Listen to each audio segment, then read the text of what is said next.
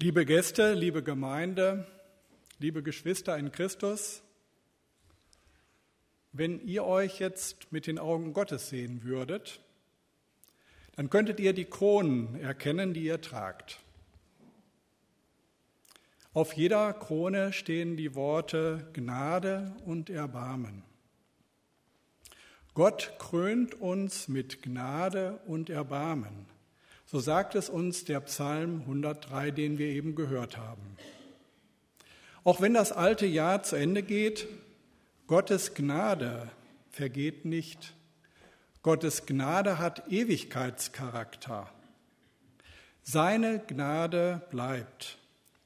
Gott hält dir die Treue. Gottes Güte und Barmherzigkeit bleiben über dir. Gottes Liebe bleibt bei dir. Und nichts kann uns von seiner Liebe trennen. Oder etwa doch? Dazu der Predigtext aus Römer 8, 31 bis 39. Wenn Gott für uns ist, wer kann da noch gegen uns sein? Denn er hat nicht einmal seinen eigenen Sohn verschont, sondern ihn für uns alle dahingegeben. Wie sollte er uns mit ihm nicht alles dazu schenken? Wer wird gegen die Auserwählten Gottes Anklage erheben? Sicher nicht Gott, der doch Sorge dafür trägt, dass sie für gerecht erachtet werden. Wer straft sie?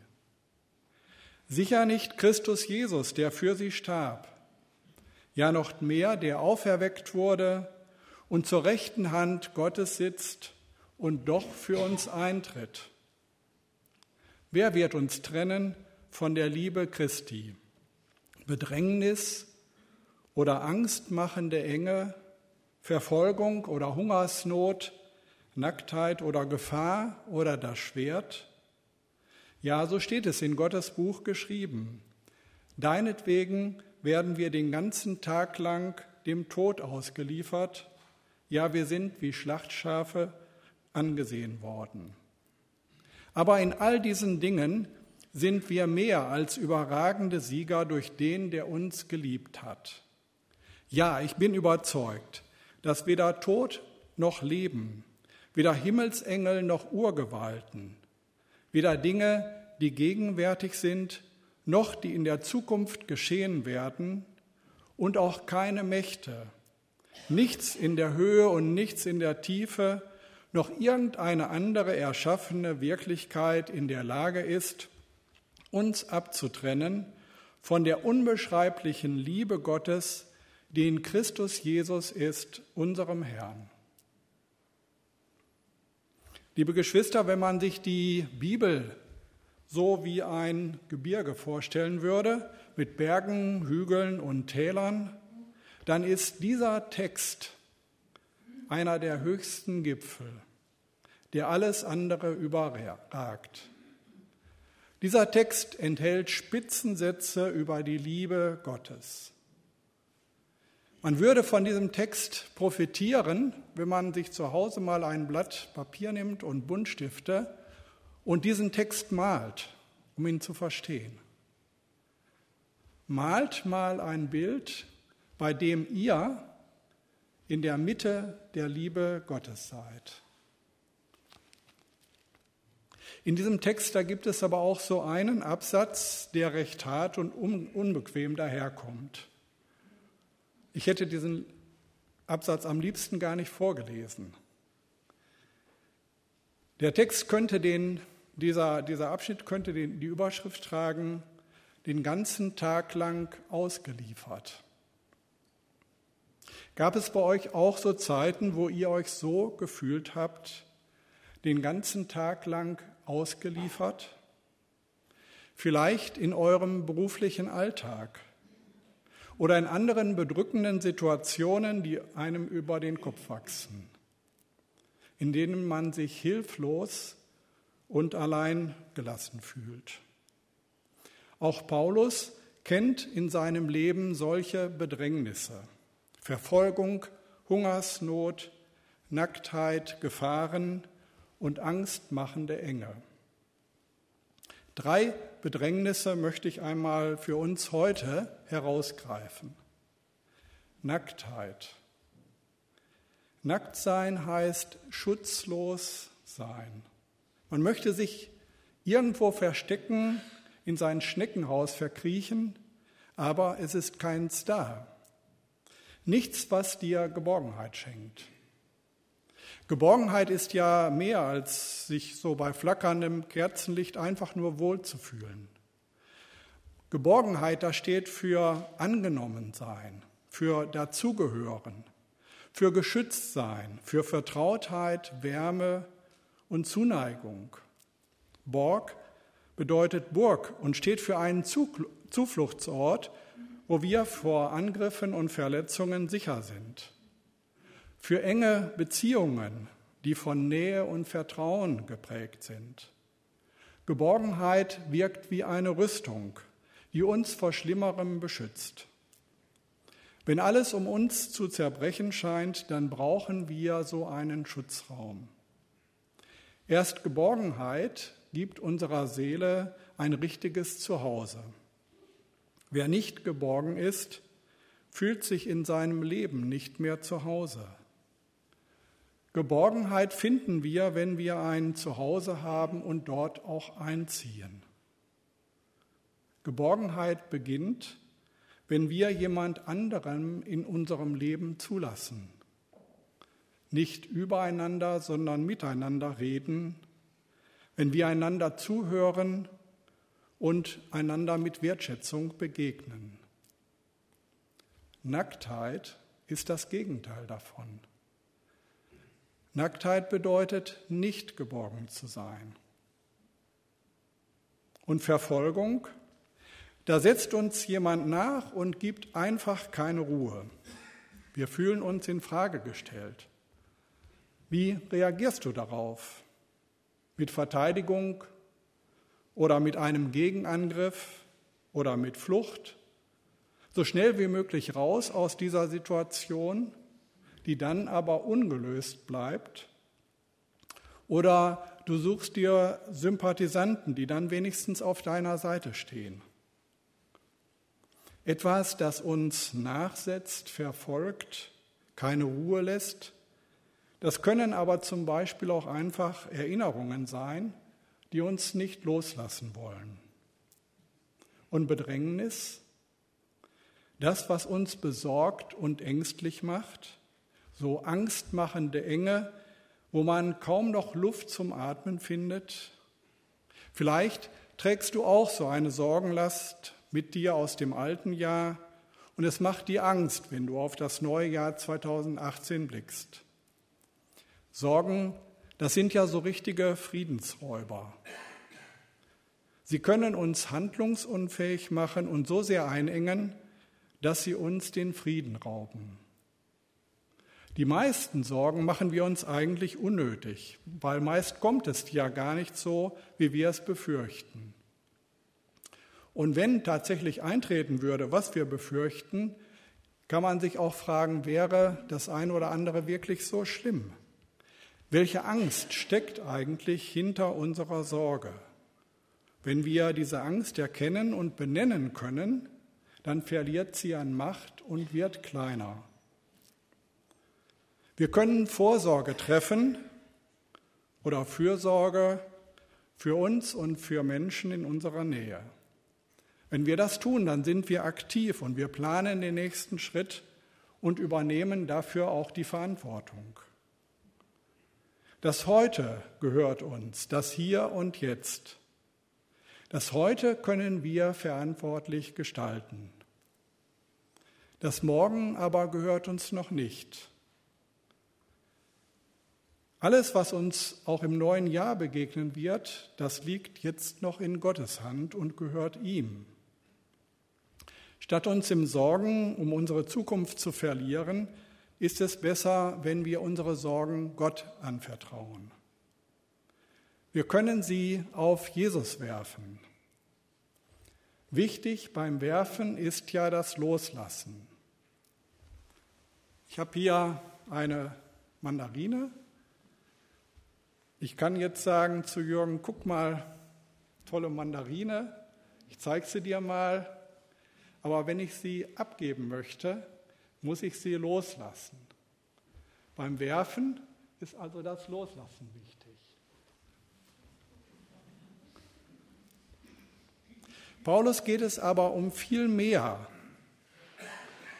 als um die Frage, wie wir mit unseren Sorgen oder Verfolgungen umgehen oder wo wir unseren Schutzraum finden. Paulus fragt, und hier beginnt jetzt wirklich das ganze Tiefgang zu bekommen, kann es uns von der Liebe Christi trennen? Wenn Gott für uns ist, wer kann da noch gegen uns sein? Das klingt ja schon so richtig trotzig. Aber dahinter steckt ein ganz tiefes Vertrauen in die Nähe Jesu. Egal, was mir begegnet, womit ich im Moment nicht fertig werde, egal was noch vor mir liegt, ich mache mich an Gottes Liebe fest. Bei ihm bin ich geborgen, da findet meine Seele Schutz. Schauen wir uns nun den Vorstellungshintergrund dazu einmal näher an. Wir befinden uns in einem Gerichtssaal. Es geht um einen Prozess zwischen Gott und Mensch. Und in diesem Rechtsstreit treten verschiedene Ankläger auf.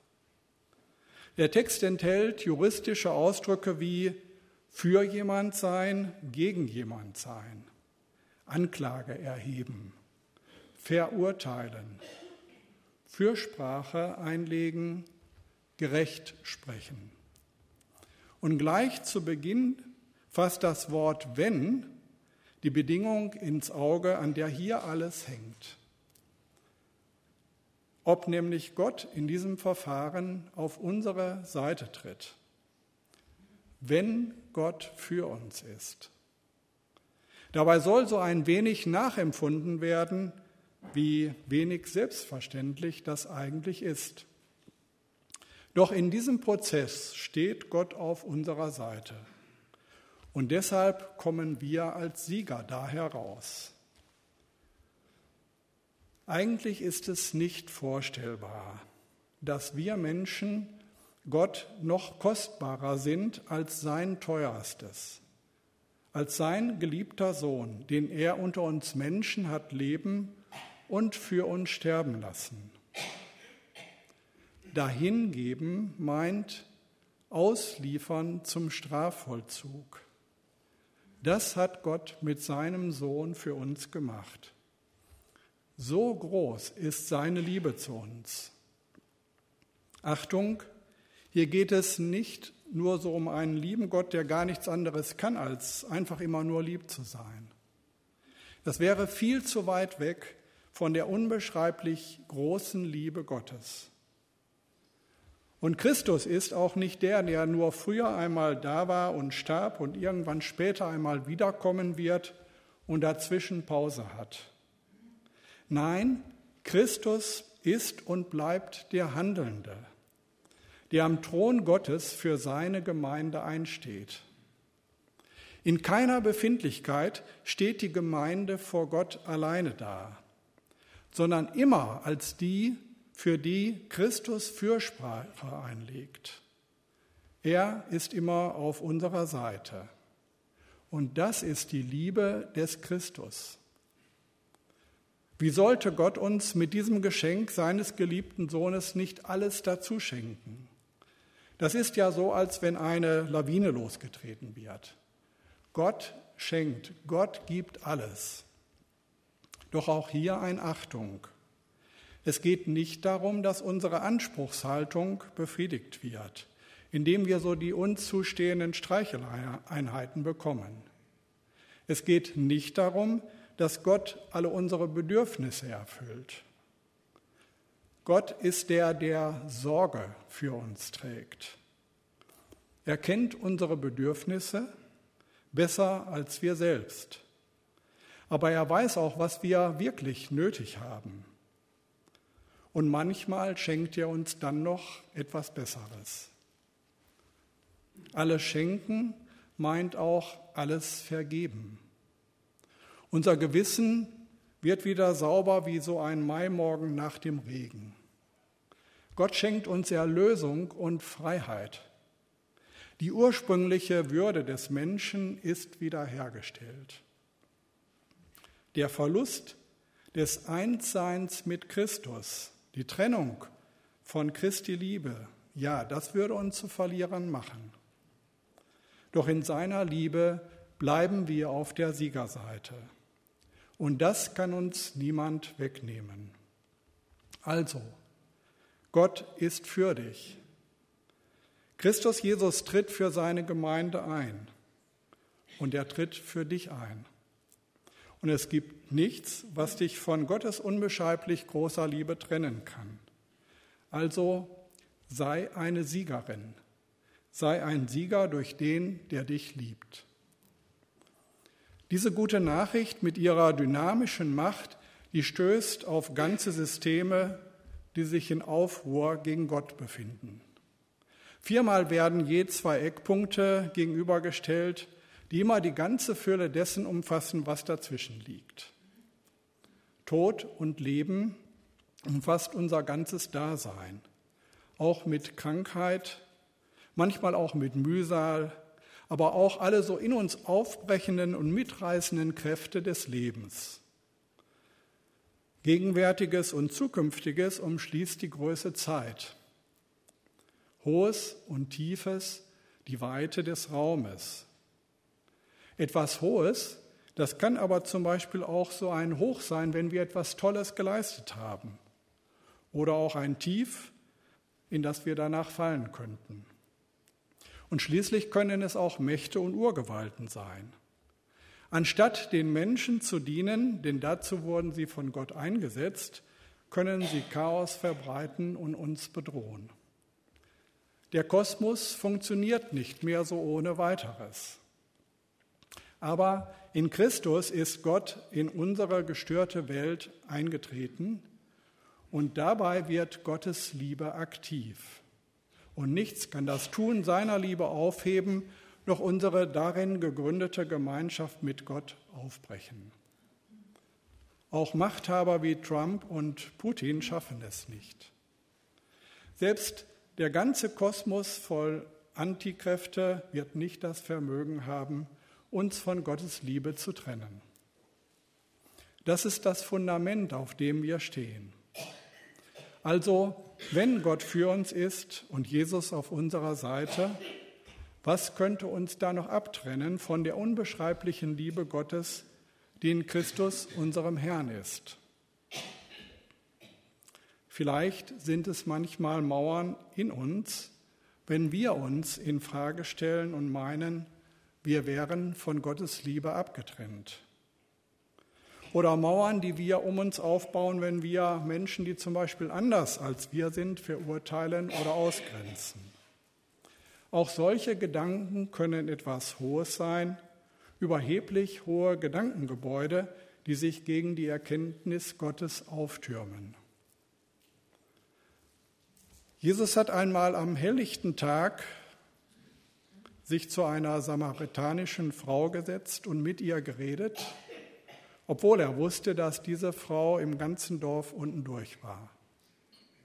Petrus ist über den Schatten seiner jüdischen Prägung gesprungen, als er in das Haus des römischen Hauptmanns Cornelius eingetreten ist, weil der Heilige Gottesgeist ihm gesagt hat, Hör auf, Menschen als unrein zu behandeln, die für Gott okay sind. Und Philippus wurde vom Heiligen Gottesgeist in die Wüste geschickt und traf dort auf einen Nichtjuden, einen Ausländer, noch dazu einen Farbigen, der, was seine sexuelle Einordnung einging, auch noch zu einer Minderheit gehörte. Und ausgerechnet dieser Sonderling entdeckt Wasser in der Wüste und fragt Philippus, ob es wohl einen Grund geben könnte, warum er jetzt nicht getauft werden kann. Drei kleine neutestamentliche Beispiele, die uns herausfordern, uns nicht ängstlich hinter Mauern abzugrenzen, sondern mutig, anderen die Türen zu öffnen und Brücken zu bauen. Die denkbar größte Grenze hat Gott überwunden, indem er seinen Sohn Jesus Mensch werden ließ. Die Grenze zwischen Himmel und Erde, zwischen dem Göttlichen und unserem Menschsein hat Jesus übertreten und ist einer von uns geworden. Als Petrus das zum ersten Mal bemerkt, sagt er zu Jesus, Geh fort von mir, Herr, denn ich bin ein sündiger Mensch. Er hat gespürt, der heilige Gottessohn und wir sündigen Menschen, das passt irgendwie nicht zusammen. Worauf Jesus ihm sagt, fürchte dich nicht. Und dieses fürchte dich nicht, das taucht in den Evangelien ganz oft auf. Dem Erschrecken über unsere Sündhaftigkeit begegnet Gott mit seinem Hab keine Angst, fürchte dich nicht. Vor Gott macht es keinen Unterschied, wie wir vor ihm dastehen. Gottes Liebe zu uns beträgt immer genau 100 Prozent. Gott wird uns nicht noch mehr lieben, wenn wir tolle Leistungen bringen. Und Gott wird uns aber auch nicht weniger lieben, wenn wir alles falsch machen. Es ist okay, nicht okay zu sein. Gerade unsere Schwachheit ist ja die Landes Landebahn für Gottes Gnade. Und selbst wenn es einen Moment geben würde, in dem alle anderen dich verlassen und du glaubst, ganz allein dazustehen, Jesus wird in seiner Treue bei dir bleiben. Jesus wird immer verlässlich sein. Jesus ist für dich. Christus ist auf deiner Seite. Das dürfen wir einander zusagen und mitnehmen in das neue Jahr. So möge die unbeschreiblich große Liebe Gottes in Christus Jesus auch in, im neuen Jahr an deiner Seite sein und bleiben. Amen.